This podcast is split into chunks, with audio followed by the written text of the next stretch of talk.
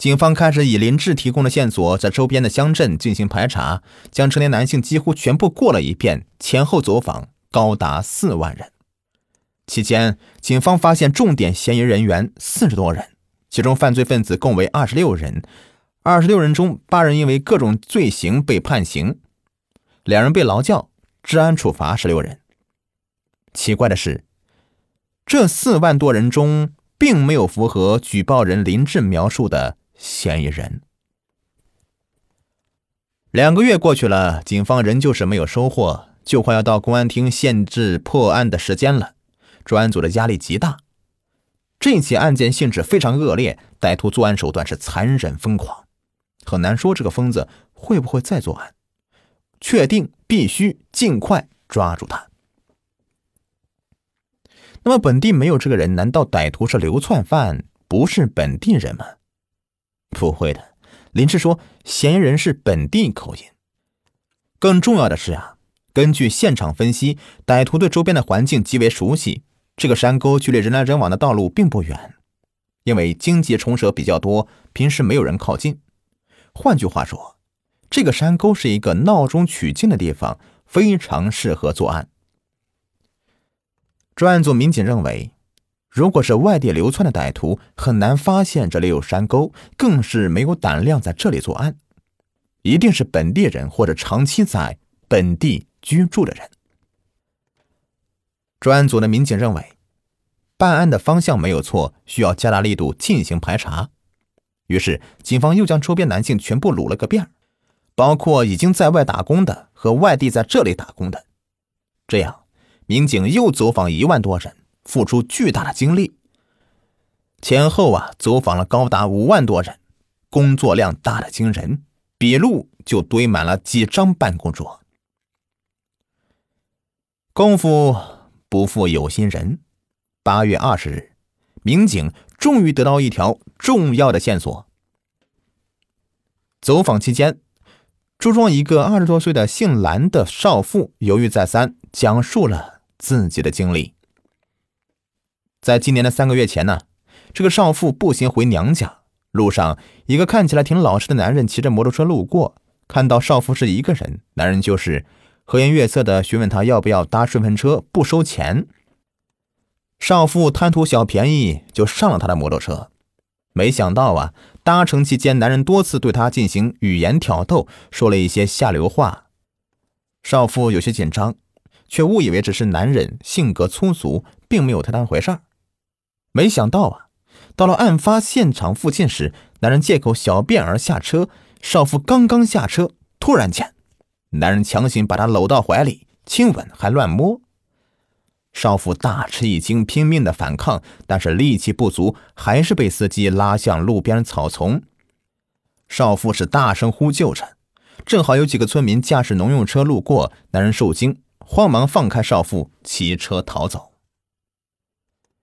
被非礼以后啊，少妇考虑到自己只是被摸了几把，加上去传出去不好听，也就没有报警，甚至连丈夫都没告诉。因为少妇和这个男人的相处时间较长，记住了他的长相，甚至部分的车牌号。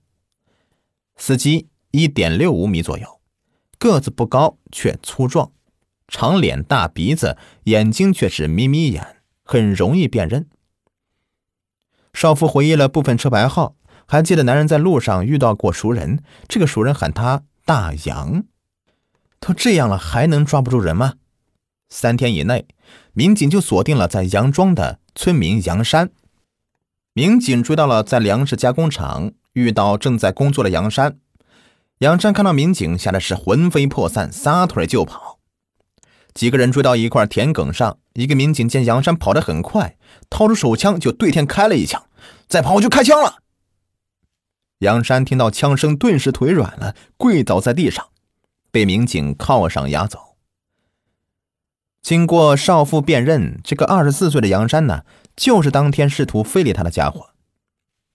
杨山这家伙开始拒不交代，几顿拳脚以后啊，就老实了。杨山承认了，他的确是猥亵过几个女人。杨山说自己从小就有一些嗜好，喜欢偷窥和偷盗女人的内衣。到了二十四岁以后，他开始骚扰女性，他平时在一家粮食加工厂工作，休息时候呢，就驾驶自己的摩托车寻找猎物。他谎称愿意顺便的烧鹿，选择看起来瘦弱、矮小、年轻、胆小的女性进行侵害。他通常将她们拖到草丛里进行猥亵、乱摸一通，然后啊自己逃走。那个蓝姓少妇就是其中一个受害者。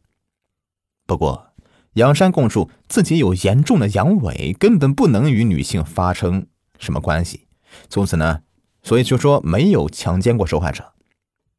杨山供述，他之所以一再犯事儿，主要是认为摸几下没什么风险，就算是被抓住猥亵妇女也不会坐牢，最多呢拘留几天。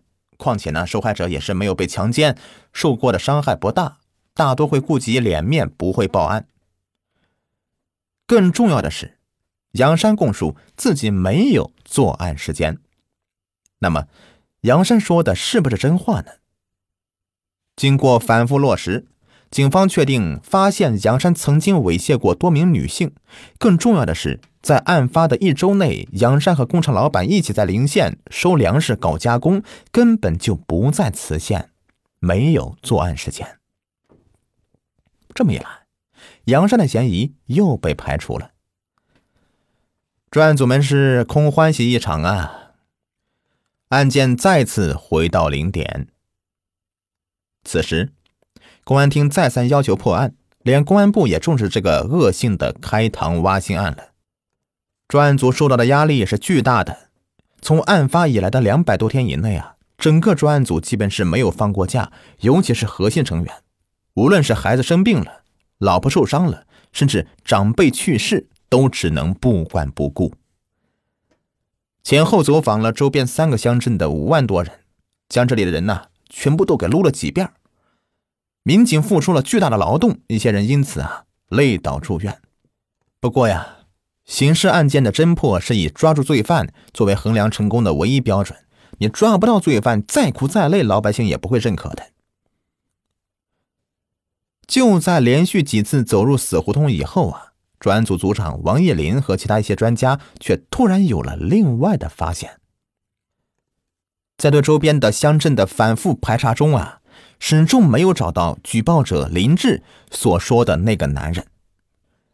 警方像是筛子一样的过筛子一样的，前后过了五万多人，就连在外地打工的也排查过了，为什么始终找不到这个人呢？这是个非常奇怪的事情啊！林志所说的事情不符合情理。更重要的是，民警和林志对话期间都能感觉到。他当时很紧张，有时候甚至语无伦次。警方开始呢也没多想，认为可能是农村老头子第一次进公安局，没见过世面，吓着他。后来呀，走访林志的雇主，雇主说林志平时老练圆滑，谈吐不俗。同时，林志并不是普通的农村老汉，年轻时候也曾经走南闯北，社会阅历丰富，不存在被公安局随便下注一说。更重要的是，林志住的这个小屋子离案发现场仅有不到一百米，他又经常是四处放羊。这么长的时间以内，林志为什么没有发现遗体，甚至连尸体的恶臭也没有闻到呢？根据警方分析，尸体腐烂期间的恶臭啊是非常浓重的，周边几百米都应该能够闻到。显然，这更加不符合逻辑。